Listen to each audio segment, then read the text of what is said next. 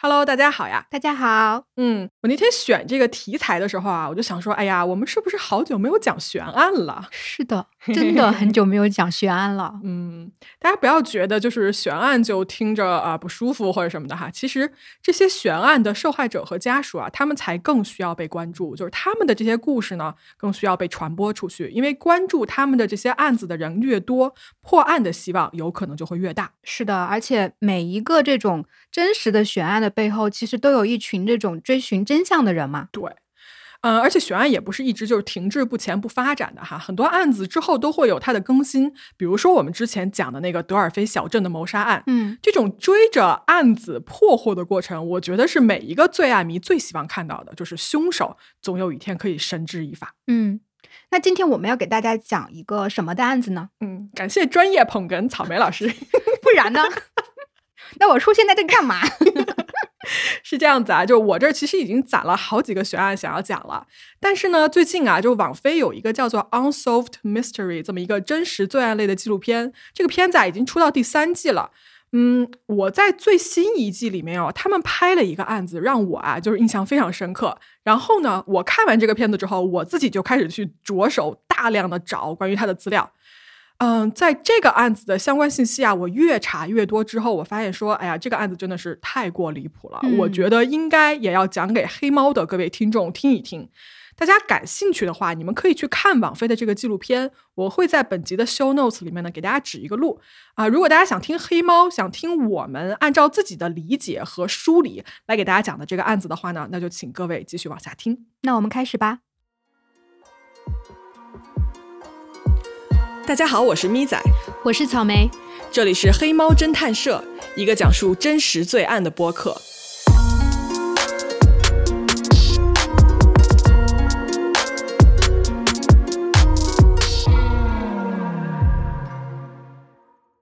时间我们来到二零一三年的一月份，地点呢是美国的佛罗里达州一个叫做 Bradenton 的海边小镇。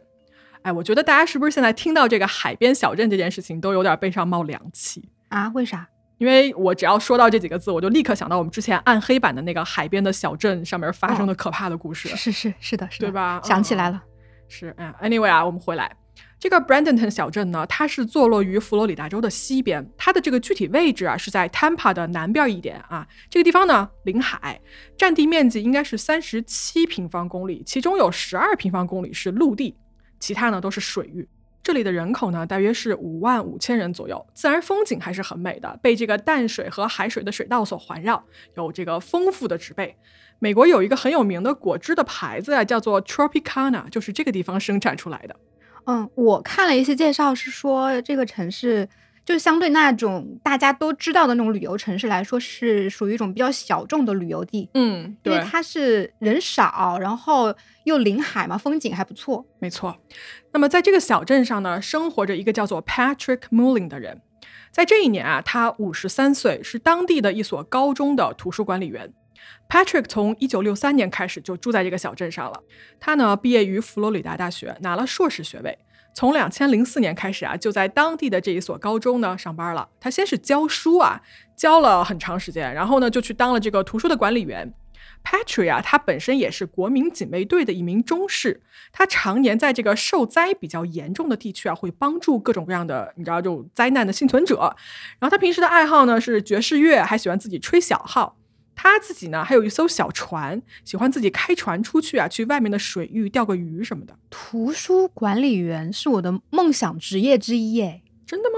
对，因为工作就不卷啊，每天就在图书馆里看看书啊。而且平时你下了班也不用 加班，就有很多时间做自己的事情。我觉得可能评论区就有人要出来说，图书馆里的生活不是这样子的啊？是吗？啊，不知道，不知道啊，我瞎说的。呃，说回来啊，Patrick 呢，在一九八三年的时候跟当时的女朋友啊 Jill 就结了婚，婚后呢，两个人生活也非常幸福，夫妻俩有两个儿子。而我们今天要说的故事啊，就发生在这家人的身上。Patrick，他是一个非常受学生爱戴的这么一个人。他呢非常乐于帮助学生。我看了一下他本人的照片啊，就这个人一看就是面相还挺善良的，就是他脸上总是挂着笑容。嗯，是他从小动手能力也很强啊，喜欢拆东西啊、组装东西什么的。那他有了两个儿子之后呢，Patrick 也是一个非常称职的好爸爸。他会划着船，带着儿子出去钓鱼，教儿子们一些水上求生的技巧啊，包括怎么识别不同的鱼类啊，怎么操作这些船只等等的，就听上去真的很好玩哈。我也曾经一度幻想过，要是我们家有一艘小船，可以出门钓鱼，该是多么好的一件事情。嗯，你已经到了呃喜欢钓鱼的年龄吗？我还是在植发的年纪。我跟 我跟你说，我对钓鱼有 PTSD。嗯，怎么了？因为我爸以前就小时候带我去钓过鱼嘛，然后那种他那个时候那种鱼钩不是一个那种钩，你知道吗？嗯嗯，它是像爪子一样的那种，很多个小的那种细钩组成的。OK，就是会把那个鱼饵、鱼食团成一个团，然后用钩子勾住它。然后我的工作就是要帮我爸把那些那个鱼饵抓上去，然后每次我都会就挂在手上，你知道吗？弄到手，对，就你的工作就是当鱼，我发现，对吧？反正我有阴影，嗯，真的。嗯嗯，你看我们这个跑题跑的啊，啊，回来回来，回来回来啊！在当年的一月二十七号这一天啊，是一个礼拜天。这天早上呢，十一点半的时候，Patrick 他的妻子 Jill 啊就说我要出门买一点东西什么的啊，就跟 Patrick 说了一声，然后呢就亲吻了一下他的脸，就出门了。当时啊没有任何的异常。而这一天呢，Patrick 啊他自己也正好是打算去弄一下那艘船，就家里那艘船啊，因为这个船的好像发动机部分是要做一些保养还是什么的，嗯所以大概在妻子出门了，嗯、应该是两个多小时之后，在当天的下午一点五十二分，Patrick 在某家商店购买了一些燃料过滤网以及呢汽油等等这些东西。我在这儿跟大家说一下，为什么我对这个时间线这件事情抠得这么死，是因为我现在手上拿着一张他们家这个私家侦探给出来的非常非常详细的整个案件的时间线。啊，众所周知啊，黑猫就是以各种细节和逻辑来组成这个案件故事的，所以呢，我今天打算就按这个逻辑来给各位梳理今天这个案子。嗯，好，在这天下午啊，大概三点半左右，呃，周围的邻居啊看到 Patrick 一个人开着船从家里这个停船的岸边呢就出发，具体开向了哪里不知道。而就在三个小时之后呢，Patrick 的妻子 Jill 回家了。这个时候啊是晚上的六点半不到七点。Jill 回家的时候呢，就发现说，哎，她老公的这个车啊还在家门口停着，所以呢，她就脑海中就觉得说，那应该是没有出门，或者是说就没有走远吧，是不是去邻居家串门了呀什么的？所以这会儿啊，Jill 还没有多想。嗯那等过了一段时间之后呢，她还是看不到 Patrick 的影子，，Jill 呢就尝试拨打 Patrick 的手机。但你知道吗？Patrick 这个人啊，就平时他不像我，你知道吧？就是手机跟这个手长在一起，让我康康你的，你不要，你也差不多，好吧啊？所以这个 Patrick 啊，他就没有这个习惯嘛，所以他不接听电话，其实是一件很正常的事情。嗯但是吧，妻子呢就隐隐约约觉得说哪里有些不对劲，嗯，于是呢，他就放下手中的事情，开始出门寻找 Patrick 的踪迹。他先是去了邻居家找了，没有人，然后又去了一些平时 Patrick 可能会去的地方，也找不到人。这个时候，妻子 Jill 就有点着急了，这人能去哪儿呢？对吧？他后来啊，就来到他们屋子旁边，就临近河边有一个很小的停船的地方。结果他突然发现说，这艘船不见了。嗯 Patrick 很有可能是坐船出去了，而这个时候呢，天已经黑了。Patrick 从来没有这么晚还没有把船开回来过的这个记录，嗯嗯而且你知道吗？他这艘船啊是潜水船，就不会走太远，或者说这个船一般不会驶入那种特别深的水域。所以这一切因素联系在一起吧，Jill 就知道说应该是有什么不好的事情要发生了。嗯他呢立刻打电话联系了他的其中一个儿子 Miles，说：“你爸找不着了啊，赶紧回来。”他这个儿子啊是在另外一所城市上大学嘛，但听到了这个消息之后呢，就立刻往家赶。然后与此同时呢，Jill 也联系了一些家里的亲戚，就大家帮着一起找人。在当天晚上的十一点四十六分，警方接到了来自 Jill 的报警电话，报告了 Patrick 的失踪。我们知道啊，很多失踪人口的案子里面呢，在接警的时候，大家肯定都有印象，就是那种什么所谓失踪四十八个小时，对吧？才开始找人之类的这种回复。嗯，对，但是在我们今天这个案子里面啊，警方立刻就开始了搜索。嗯，可能跟在河边有关系吧，因为如果是落水的话，肯定要马上去援救的嘛。我觉得有可能哈。嗯我手里面这一条时间线的记录显示啊，在当晚十一点多接到报警之后呢，啊，这个深夜开始呢，警方就派出了海岸警卫队，立刻在相关水域就展开了搜索。然后陆地上也有一支警队，他们找了这个附近的酒吧呀这些地方，但是呢，当晚的这些水陆啊双重的搜索都没有出现任何的有效的结果。第二天一早，确切的说啊，是从早上的五点四十二分开始，海警呢就一直在当地的一条叫做 Brandon River 这个地方搜索。这条河呀，它是一个长三十四公里的这么一个河流啊，分叉很多。如果你在地图上看呢，这条河啊，像那种毛细血管一样，它深入的覆盖了 Bradenton 这个小镇的非常多的区域。然后这一条河呢，它又是当地一条更大的河流 Manatee River 的一个支流，而这条更大的河流呢，是全长五十八公里，它的这个水啊，在 Tampa Bay 的这个南侧流入了墨西哥湾，也就是一条小河流到了更大的河，然后这条更大的河呢就流入海水。嗯好，那到现在为止呢，警方的搜索啊没有任何的线索，而就在这一天的时间来到十一点钟的时候，事情突然起了变化，Patrick 的那一艘船被人发现了。在哪里被发现的？这一艘船呢被找到的位置啊，我看到这个警方的报告上说是写的 Ignore Boys Nine and Ten 这个区域附近，而呃网飞的那个纪录片里面写的是 Northwest of Egmont Key。呃，我跟大家说一下吧，就不确定这两个地点是不是重合，我觉得应该指的是同一个区域，只是指代的名字不一样。嗯，就都跟大家说一下好了。那这个位置在哪儿呢？它其实离 Patrick 家已经很远很远了。就根据家人说啊，他之前也不会开船到这个区域。就是你如果从地图上看的话，这个地方已经在墨西哥湾里面了，嗯就入到那个海洋的那个区域里面去了。哦我是这么理解的。嗯是。那船找到了人呢？哎呀，很可惜啊，这是一艘空船，船上面一个人都没有。但是呢，Patrick 的东西全都留在上面。你看啊，他的墨镜、帽子、救生衣全都在上面放着。嗯同时呢，在船上还发现说有两个五加仑的这个油箱，其中有一个是空的。然后还有什么呢？还有两只桨，一把这个十字的螺丝刀，一条码头线，两个水瓶，里面一个是满的，一个是空的。但是哦，这个船锚却不见了。然后这个船的发动机啊，处于一个怠速的状态，是什么意思呢？就是说它保持着一个最低的运转速度。我个人的理解啊，如果理解错，大家可以纠正我。我个人理解就是这个船挂了空档，然后就一直在往前运转，直到没有油了，这一艘船才停下来。嗯说实话啊，各位，这艘船上什么东西都在，但是呢，人不见了，然后锚不见了。我看到这一部分信息，我第一个反应就是出事儿了。是。嗯，锚这种东西啊，它是用于这种停稳船只用的嘛。嗯但你想，人跟锚同时消失，我觉得肯定不只是我啊，就这个海岸警卫队看到的时候，肯定也是同样的想法，就是 Patrick 有可能出了什么事。那他们在船上有没有找到什么线索，或者是什么不对劲的地方？嗯，这个船上啊，它没有任何打斗的痕迹，也没有血迹，就感觉什么呢？感觉 Patrick 是自行离开，并且没有受到任何强迫的。嗯但是现在啊，做这个判断还为时尚早，因为这个时候呢，刚刚发现船只。好，从二十八号的下午一点开始，对 Patrick 这个人的大规模搜索开始了。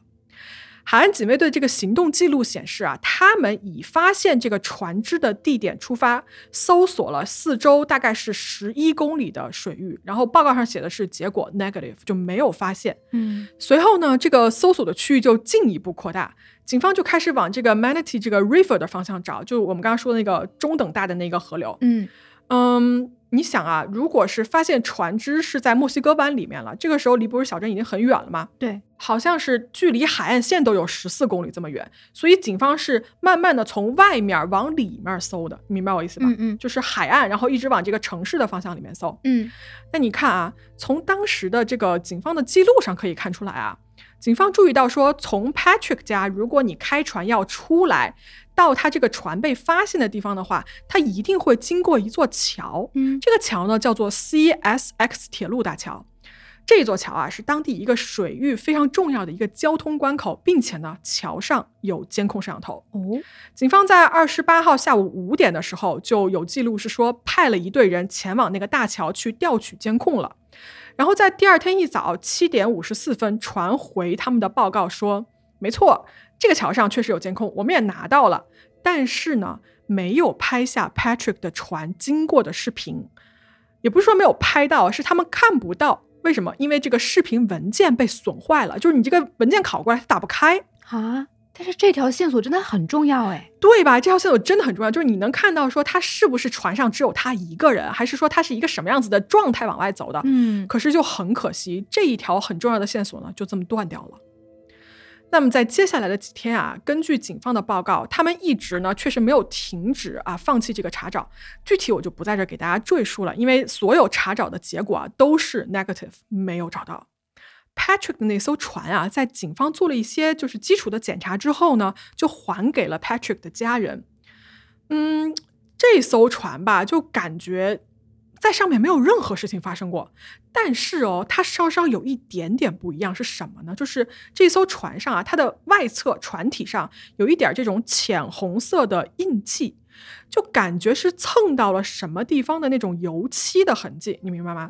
哎，但是这一点在当时大家虽然看到了，但都没有往多处想啊，谁都没有在意这一点。嗯，好，时间来到了大约是应该是八天后还是九天后啊？二月五号这一天，这天上午呢，有一个钓鱼的向导啊，像往常一样就正常的出海嘛，带着这个客户准备出去钓鱼。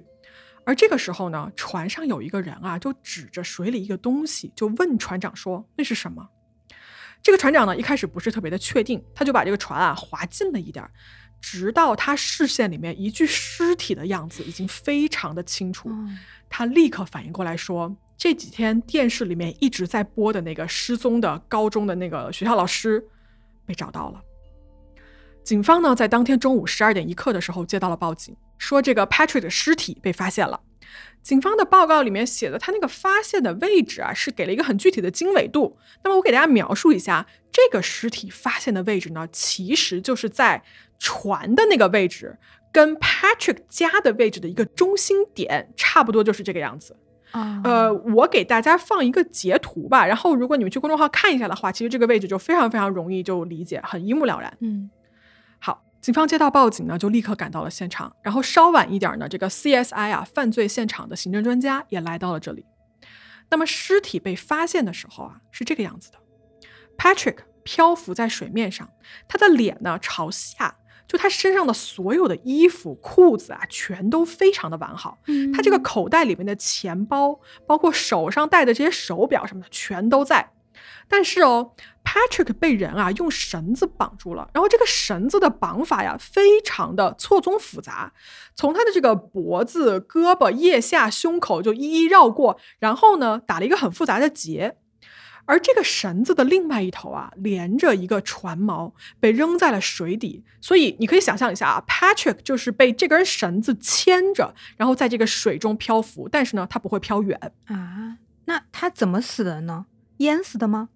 在 Netflix 那个纪录片里面啊，发现尸体的人他不是接受了采访吗？嗯，他是跟记者这么说的，他说因为当天水是非常清澈的，所以他即使没有把它翻过来，他也可以看得到一些就是 Patrick 的脸部。嗯，他说 Patrick 没有任何的什么鼻子，任何的五官都没有。他的原话是他的脸看起来像意大利面条。意大利面条？对，啥意思呢？就大家知道意大利面条有很多种不同的形状嘛，然后这个人说的是 spaghetti，我记得就是那种很细的、细细长长那种面条。嗯，我其实最开始不太能理解这样子的描述，嗯，后来我去找到了一个，就是佛罗里达那个应该是他们的大学实验室，在事后啊给 Patrick 的这个尸体头部做了一个检测报告，这个报告呢我也放在公众号发给大家哈，你们可以研究一下。这个报告里面写啊，Patrick 的头骨有九处创伤性的缺失，一处在下颚，八处在颅骨，其中呈现一种放射状的断裂。然后从方向上看啊，它的右边下巴，也就是脸颊这块呢，有一个巨大的洞。它的左边的脸部跟头部的后方啊，有不同的大小的，大概是六处到七处的洞。这是什么武器造成的呢？这应该是霰弹枪，也就是散弹枪造成的。嗯，这个枪啊，它射击的方向应该是从右脸射击，然后从左边的头部靠后面一点出来的，也就是我们理解的一枪爆头。并且是非常暴力的那一种。嗯因为你想，散弹枪它不只是单发子弹，整个脸部啊，在这个散弹的威力下，你可以理解是它是炸开的。嗯嗯所以到这儿，我明白了船长说的“脸像意大利面”是什么意思了。嗯，对，就散弹枪一般是那种多弹头嘛，里面有很多那种小钢珠还是什么的嘛。然后我 就是搜了一下散弹和面部，就是两个词交叉的搜索了一下。当然了，我是挡着屏幕搜索的，天哪，你胆子真大！挡着屏幕搜索的。然后就出来了一些案例，就是基本上啊，用散弹枪如果是击中了面部或者头部的这种案件中，受害人的脸基本上都是面目全非的。但是也有幸存下来的，就是整个脸已经没办法看了。对，这个 Patrick 的尸体啊，被送去尸检之后呢，法医发现他的这个牛仔裤上有沙子的痕迹，然后找到了一根就是蓝色的纤维啊，我不知道为什么在报告里发现了这一段描述，嗯嗯并且呢，在他这个右手中指的指甲里面呢，发现了一些粉红色的物质。法医得出的死亡原因呢，就是我们刚才所描述的头部的那一枪。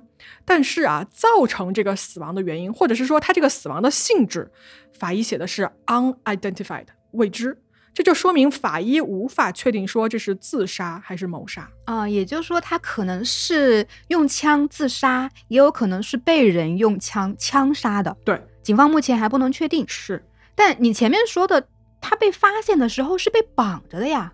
他是被绑着，但是他的双手是自由的。啊你你明白我意思吗？就是他没有把他双手绑起来，啊所以警方就说 Patrick 有可能就是自杀。哎，警方是这么觉得呀。嗯他说 Patrick 应该是自己先把自己给绑住，然后呢坐在他这个船的船沿，嗯把连着就是绳子那头那个船锚就扔下水，然后这个时候他就给自己一枪。那中枪倒下之后呢，他人不就掉到水里去了吗？嗯这个船就挂着空档，一直就顺着水往前飘，所以警方推测出来的故事大概是一个这样子的脉络。嗯，就感觉有点不对劲。这个故事，嗯，你知道吗？就所有的这个记录吧，我看的啊，其实，在前期警方是一直非常努力、非常积极的寻找 Patrick。本来我还想夸一下这个警方很给力，你知道吗？嗯但是他一给出这个结论，我整个人是惊呆了的。就而且就不止我一个人嘛，你想 Patrick 的家人对于这个所谓自杀的说法是尤为不能接受的。是为什么这么说呢？首先，凶器在哪里？因为如果按照警方说的话，就是 Patrick 自己给自己来了一枪，对吧？那你人往下掉了，那这把枪是不是也应该在附近的水域被发现呢？是呀。哎，这枪啊，就是找不到，就凭空消失。哦啊，那 Patrick 他们家平时是有枪的吗？或者说他名下有没有什么类似的这种枪支啊？嗯，好问题啊。Patrick 的家人是说啊，他平常不是一个喜欢枪的人，甚至呢从来没有表现出来有任何的兴趣。当地的这个治安办公室啊，对这个 Patrick 个人的一个消费记录进行了一个查验，然后证实了他家人的说法，就是 Patrick 从来没有买过任何一支这个散弹枪或者枪。那么你想啊，作为凶器的这把枪，那是谁给他的？从哪儿来的呢？对吧？对，然后杀完人之后又去了哪里呢？就根本就没有办法解释。另外啊，Patrick 的家人还提出说：“你说这个人是自杀，那请问他的动机是什么？”Patrick 这个人呢，他对他的生活是有很明确的计划的，而且呢，他跟妻子 Jill 的这个结婚纪念日啊，马上就要到了啊，夫妻两人还准备好好的庆祝一番。嗯，这个人平时啊，就从来没有表现出就是任何负面的不想活了的迹象，对吧？他也没有呃抑郁症的病史，也没有药物滥用的这么一个历史，所以就就很奇怪嘛，就这个人为什么会想自杀呢？嗯而且很重要的一点啊，没有遗书。就没有遗书这件事情，对一个计划要自杀的人来说是很不常见的。对，一般人哦，在走之前是会留下一个解释的。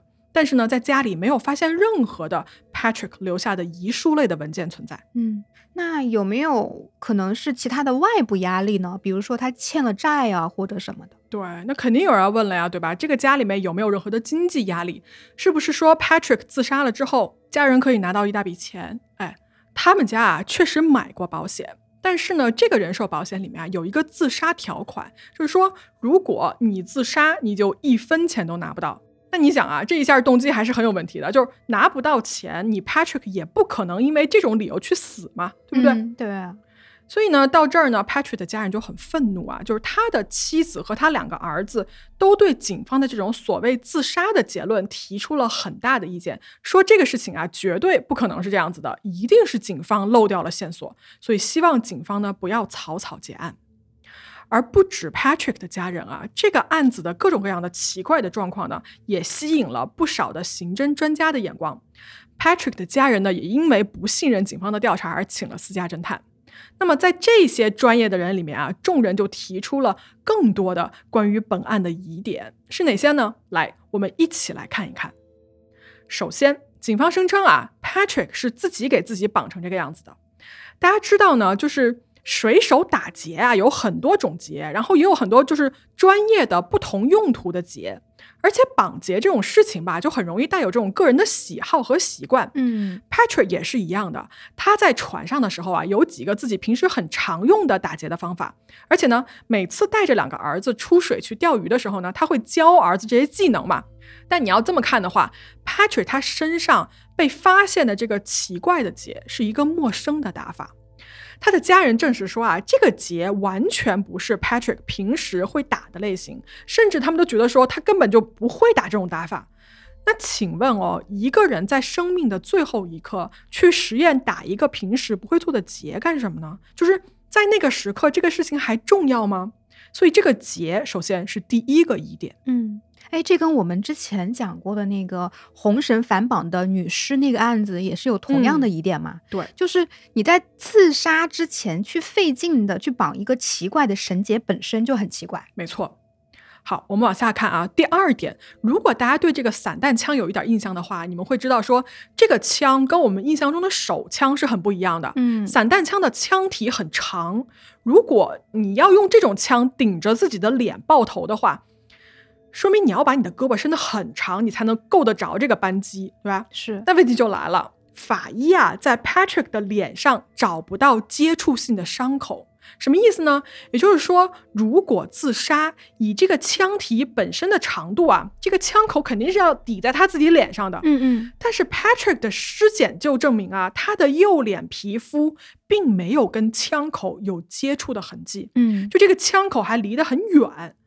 我觉得这个就太离谱了，因为本身散弹枪就很长，而且呢又很重，胳膊已经快够不着了啊！你还说这个枪口离脸有一定距离，那他是怎么开枪的？用脚开的吗？嗯，我觉得不可能啊！所以这个自己射击的逻辑啊，我觉得根本就立不住。嗯，对。而且我记得，就是他那个头骨来看啊，他开枪的这个。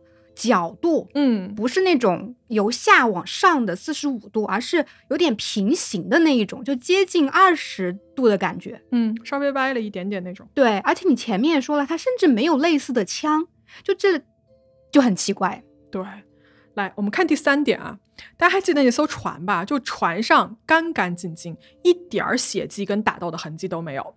警方呢给这个船体啊做了这个卢米诺的血迹测试，发现呢在这艘船上啊没有任何的血液、脑组织、头骨碎片或者体液留下来。那请问啊？一个人坐在船沿，把自己的头打爆了之后，一点点喷溅的血迹都不留在船上，这是可能的吗？嗯，因为努米诺反应是那种很灵敏的，就一定会发出蓝光。对，如果它都能显示这个船如此之干净，那是不是我们可以说，没准这个 Patrick 被枪打中的时候，他根本就不在自己的船上呢？那如果这一艘船不是第一案发现场，哪里才是呢？嗯，哎，你前面不是说他身上有沙子吗？有没有可能是在岸上被杀的？嗯，反正你说他在船上被杀的话，不可能一滴血都没有。对呀，我们再往后捋啊。第四点，尸体发现的地方啊也很奇怪。就这个地方哦，它其实不是一个平时没有人去的地方，嗯，可以说经常会有一些船只经过。而且这个地方呢，水很浅，大概只有一米二到一米八这么深啊，水也非常的清澈。如果 Patrick 的尸体从他失踪的那一天，也就是一月二十七号，一直在这个原地飘着的话，然后水下的那个锚也是拖着他，不可能被移动的话。那么九天过去了，才第一次有人看到他的尸体，这合理吗？就说到这儿，我都不得不怀疑啊，说这个发现尸体的地方到底是不是第一案发现场？有没有可能 Patrick 是被人移动了之后被抛尸在这里的？嗯，对。还有第五点，Patrick 尸体发现的地点吧，离这个入海口呢，其实已经不是很远了。那你如果仔细观察这个尸体啊，你可以发现说，他这个尸体保存得似乎是过于完好。而且还有一个问题就是，这个人呢被一枪爆头之后，有大量的血液会涌出，而且是头部嘛。你想，而这一片水域啊，是一个有很多鲨鱼的地方啊。鲨鱼这种生物，隔着半公里就可以闻到血腥味，然后过来猎食。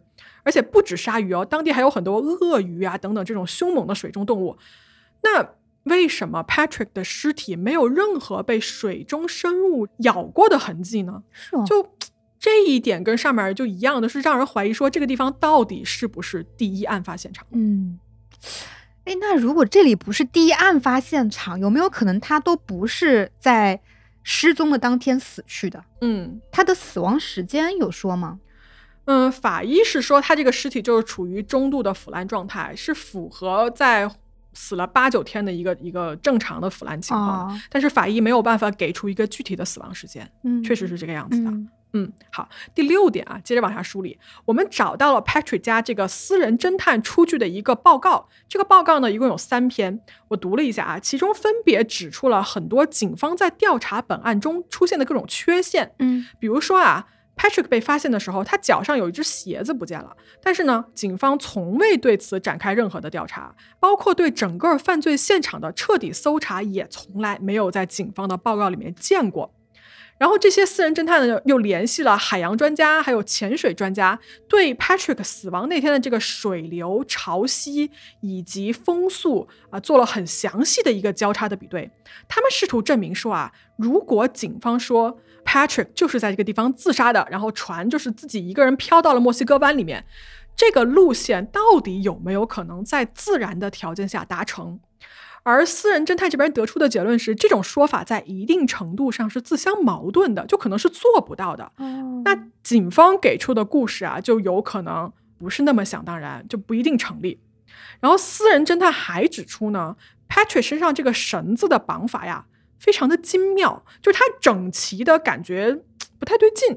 对大家看到这个船只的照片啊，你们就会发现说，这个船上确实就是挺乱的，你知道吗？然后也不是很干净，东西呢就是随便到处扔一扔、放一放。嗯，但是这个绳子绑的呀，就像是一个人在精心的绑一件重要的礼物或者是包裹，这是他们这个报告里的原话，给大家复述的。所以啊，我刚才呢给大家列举了大概是六个还是多少个疑点啊？嗯，就这一切貌似列出来之后，也没有对警方这个所谓的调查起到任何的作用。Patrick 的案子被警方宣布就是一宗自杀案，没有他杀的嫌疑。外界对这个案子的猜测呢是非常非常多的，最多的一种猜测的说法啊是说。Patrick 出事的这条河流呢，其实呢是一条经常有不法分子进行毒品交易啊、走私啊之类的这么一个地段。哦，有没有一种可能呢？就是 Patrick 不小心撞见了一些他不应该看到的东西，然后就被杀人灭口了。但是他船上又没有任何血，这件事情是怎么回事呢？大家就猜说，是不是他本人啊就被骗到了另外一艘船上，然后在那儿被杀害的？嗯，凶手杀人之后把尸体绑好，扔到了某一个。水域，然后呢，再把 Patrick 这个船啊就迁走，迁到一个更远的地方扔掉。而他船上那个红色的油漆的痕迹啊，有没有可能是在两艘船有所交集的时候不小心蹭上的？嗯，对，你说那个红色的，就他指甲里面不是也有红色的物质吗？嗯，这个有没有可能是他在对方的船上，比如说有打斗啊，或者是干什么的过程中，他抓到了留下来的？这也没有说呀，有可能，嗯，对，但是呢，猜测啊，总归是猜测。就我们刚才说的那一些啊，就尽管它听上去很合理，但是呢，却没有人能证明到底发生了什么事情。因为首先，水域上是没有任何监控摄像头的，然后你在没有目击证人、没有证据的情况下，唯一的一座大桥上，对吧？你这个摄像头镜头文件又损坏了，嗯，那你真的就是一点办法都没有了，嗯。所以呢，Patrick 的案子就这么一直僵持着，他的家人呢也很难过，觉得他的这个死亡啊没有得到合理的调查和结论。而就在所有人都一筹莫展，拿着这件事情没有办法的时候，一个奇怪的人开始进入大家的视线。嗯，这个人的名字叫做 Damon Chriswood，他是 Patrick 一家的一个邻居啊。那他们关系怎么样？不好吗？嗯，这个 Damon 他跟 Patrick 认识应该是很长的时间了，就他们俩关系一直不错的。嗯但是呢，在 Patrick 死了之后啊，Damon 的行为就开始变得极其的不对劲，就已经明显到让周围所有人都觉得说这哥们儿到底在干什么的这么一个程度。嗯比如说什么呢？比如说他会非常非常的痛苦和难过，到这种失声痛哭的程度。而 Damon 他平时不是一个特别容易激动的人，就他被人看到过好几次，一个人跑到那个 Patrick 死的那条河边，就在那个河的附近，就是失声痛哭啊，情绪非常失控。那肯定会有人说了，那他是不是因为想念这个死去的朋友 Patrick 呢？嗯，某种程度上是能理解的。就算嗯不是特别深交的人，如果去世了的话，也会感觉到悲伤的嘛。对，我觉得这可以看作是他的这种行为解释的一种。是，但是啊，接下来 Damon 的种种行为就有点难以解释了。嗯比如说什么呢？在 Patrick 死去的那个纪念日里面啊，就过了几年嘛、嗯嗯 d a m o n 那一天他用这个绳子绑了一个跟当时 Patrick 身上发现的那种一模一样的结，啊他一头绑在自己身上，然后一头就拴在了他们家狗子的身上。嗯啊，然后这种奇怪的行为就让人感觉说你是在纪念什么东西吗？还是说这个人的神经已经到了崩溃的边缘了呢？这个确实有点奇怪。对吧？啊、然后他这种奇怪的行为啊，就引起了 Patrick 他们家人的注意。嗯然后他们在留意之后，就发现说，哎，这个 Patrick 身上那个陌生的绳结啊，其实就是 Damon 经常会打的一种结。而且大家还记不记得 Patrick 那艘船上不是发现过那个红色的油漆印子吗？对，当时是被怀疑是凶手的船留下的吗？而 Damon 的船就是红色的。哦，那这个感觉是一个很重要的线索。嗯，其实话说到这儿啊，就应该要追查一下，比如说事发当天 Damon 这个人有没有乘船出海，嗯或者说他当天有没有不在场记录。是但是呢，我翻阅过的所有我可以找到的这个资料啊，貌似警方是没有对这部分有过调查的，或者是说他们有调查，但是我找不到任何书面的记录指向说他们干了这件事情。如果大家在网上可以找到的话，也可以在评论区告诉我们一下哈。嗯那 Patrick 的家人呢是去找了警方的，也跟他们指出了这个船的油漆的问题。警方呢确实跟进了，他们啊要求 Damon 说能不能配合一下我们的调查，提供你自己船只的一个油漆的样本，去给我们那个 Patrick 的船上做一个比对。但是哦，Damon 拒绝。他不同意做这个比对，然后他也极力否认自己跟 Patrick 的死亡有任何的关联。所以警方呢，在没有任何证据的情况下，是无法对 Damon 提起强制性的检查的。于是呢，这件事情就这么一直被搁置了。就是对方不配合，那是真的没有办法。对，嗯，我最近不是在复习 CSI 嘛，就是他们这种犯罪调查员，他如果要去别人的家里面要取证一个什么东西的话，是需要得到一个法官的那个搜查令的。嗯嗯然后呢，要获得这个搜查令呢，需要提供某一种证据，就是这个证据能让你来说服法官说，这个被搜的这个人他是跟这个案子是有关的，嗯那法官才会给你这个搜查令。所以这里警方应该本身他也没有办法去，因为他只是表现奇怪就要搜他嘛，是吧？嗯嗯，那后来呢？后来这个 Damon 就怎么样了呢？嗯，Damon 啊，就不确定是在 Patrick 死前还是死后。总之呢，这个人啊，他染上了毒瘾，就是他一直在吸食冰毒，而且他的用量啊越来越大，似乎是在用这个毒品啊来麻痹他自己。哦，而在这个 Patrick 死了大概四年多之后，嗯、在二零一七年的四月五号，Damon 因为吸食毒品过量死了。Damon 的死啊是非常突然的，而他这么一死呢，很可能就有一部分真相就被永远的埋葬了。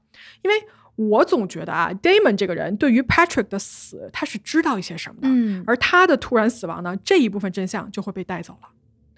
那么在 Damon 去世之后呢，他的女儿啊允许警方对他的这一只船上的油漆进行一个取样和检测。嗯啊，警方说好，我们来了。而这一次呢，他们终于可以把两条船上的红色油漆进行比对。我找到了警方这个检测报告的原文啊，上面是这么写的：经过显微镜、微观化学仪器的检查，我们对受害者船只上的红色油漆以及另外一艘船上的样品进行比较，发现它们在颜色、化学反应、一般粘合剂类型和红色有机颜料特征方面彼此相似。然后后面就说了一堆不拉不拉，就各种油漆层互相覆盖的解释。嗯最后呢，结论写的是不能排除 Damon 的船是受害者 Patrick 船上红色油漆污渍的可能来源。不能排除，那能不能确定呢？也不能。好，嗯，警方的法证科啊就解释说，虽然鉴定结果是这样子的，但是呢，因为这种红色油漆啊非常的常见，有可能 Patrick 的船蹭到的那个油漆污渍是来自于另外一艘船的，而这一艘船呢又会跟这个 Damon 的油漆是一个品牌，那那你想啊，这种可能性也是有的嘛。嗯嗯，所以这个证据链你无法形成一个闭环，所以呢，这一次的检验结果啊，还是没有办法证明说 Damon 跟这个 Patrick 的死有什么直接的联系。嗯，这样确实也有点道理吧，毕竟不是独有的嘛。对嗯，对，算是严谨的一个推测了。是嗯好，我呢查这个案子的时候也去找了一下互联网上的这些网友们啊，就看看他们是怎么说的。嗯在 Reddit 上面呢，很多网友就有提到说，他们嗯就开了一个脑洞嘛，想说有没有可能 Damon 跟 Patrick 之间有某种 romantic 的关系，就是说这俩人是一对儿。嗯或者说这俩人有什么情感方面的纠葛，然后呢，他们可能因为某些事情产生了矛盾，最后让事情发展的一发不可收拾不瞒你说，我其实在找资料的过程中，我也是开的这样的脑洞。啊？是吗？我就是 我看他们的关系里面有一层，好像是说 Damon 他本身是 Patrick 的哥哥的好朋友，嗯说他们平时关系就是虽然一般啊，但是过年过节的时候，就是家里头聚会啊，Damon 都会去 Patrick 家。嗯然后看到这里的时候，我的脑洞就有有点收不住了。嗯，不知道啊，我不知道各位听到这怎么想。然后还有网友呢是说，Damon 就是吸食冰毒这件事情呢，正好可以证明啊，嗯这个人跟当地的毒品交易那肯定是有联系的。嗯那么有没有可能 Patrick 在船上撞见的就是有 Damon 牵涉其中的某一个毒品的交易现场？而 Patrick 作为一个热心肠的人呢，以为 Damon 遇到了什么麻烦，所以就去了另外一艘船上帮忙，结果呢被人一枪打死了。而 Damon 目睹或者是参与了这一切，导致了他后来的精神崩溃，最后呢吸毒过量致死。嗯嗯，不知道大家听到这儿啊，觉得说 Damon 跟 Patrick 这件事情到底有没有关系啊？就如果有的话，那到底是什么呢？那我们退一步说啊，如果他真的没有，那你想 Damon 这么一个死去的人，也还要承担这么多猜测和无法被证实的罪名，我觉得同样也是一件很可怕的事情。是而且，如果 Damon 跟 Patrick 的死没有关系，他只是知道一部分真相的话，为什么他不说出来？而那个真正的凶手又到底是谁呢？嗯，我想一下啊，我首先还是觉得他自杀的可能性不太大，因为他如果选择这种看上去像他杀的方式去自杀的话，那我只能想得出一个方式，就是骗保。嗯就是，但是你前面也说了呀，他们家没有类似这种经济上的一些问题啊，嗯，而且保险也不赔。对，保险不赔。好，那如果是他杀的话呢？我们从这个杀人的手法上来看，首先他是一枪致命，嗯然后他那个身边的什么财物啊、衣服啊也很完整，就是没有其他各种打斗的伤口嘛。那这个动机，他首先就不太可能是劫财，也不会是复仇，因为复仇的话可能更加猛烈一些。那我感觉更像一种处决的方式，就是嘣一枪。那有没有可能是杀人灭口的可能性更大一点？其实我觉得一枪爆头也有可能是复仇，因为真的是非常暴力的一种杀人方法，那倒也是哦，不排除啊，对吧？我觉得是不。排除。嗯，好，那另外一种呢是沉尸的方式，就是我开始还觉得，就是这个沉尸的方式用用那个毛绑住人，然后沉下去，其实是有点像黑帮的手法嘛。嗯因为你看以前什么香港黑帮啊，还有日本黑帮，动不动就把人浸在那个水泥里面，然后扔到铜锣湾、扔到东京湾什么的。嗯然后呢，这里不是离那个墨西哥还挺近的吗？我在想啊，是不是有可能是什么墨西哥的黑帮啊、毒枭啊干的这个事情？但是我又一搜，搜到墨西哥黑帮处理尸体的方式，我天呐，没有这么简单，他们都是在那种什么嗯试剂里面把人溶解掉，嗯，就有点像那个绝命毒师》里面那种，就是特别残忍。嗯，哎，但你刚才说啊，这种城市的方式，你知道香港黑帮什么的，把人捆上水泥，他是把人跟水泥捆在一起。嗯，那你如果放到这个案子里面，那应该把毛跟人也捆在一起，全部都沉到水底。但他不是，嗯，它是毛捆在绳子的一头，另一头跟放风筝一样在水上飘着。对，所以这一块也很奇怪，对吧？对，他好像不想让它沉在水底，他想让人发现。对，那这难道是自杀？他想让人发现他？哎，又绕回又绕回去了。嗯，是，嗯，反正就是因为目前这些证据吧，虽然很多，但是没有任何一个关键证据可以把所有这东西穿起来。对，这就导致现在最后还是成为了一个迷雾重重，嗯，很难解决的一个谜团吧。对。这个 Patrick 的家人啊，至今呢还在社交媒体上就是非常积极的发帖啊，要对他这个死呢想要寻求一个答案。我点进去看了他家人为他设立的这个脸书的页面啊，他们一直是开放着那个接收线索的信箱的，就希望如果真的有人有任何的信息，可以去跟他们联系。那这个案子呢，我们说到这儿啊，它的确是一个悬案，而且是一个非常非常悬的案子。嗯，在 Patrick 身上到底发生了什么？这个真相有没有可能最终被世人所知道呢？目前没有人知道这个问题的答案。好了，我们今天的故事呢，就给各位讲到这儿。欢迎大家告诉我们你们的想法，然后在评论区给我们留言啊，也不要忘了关注黑猫的 B 站和油管的频道。那我们下周见了，各位，拜拜，拜拜。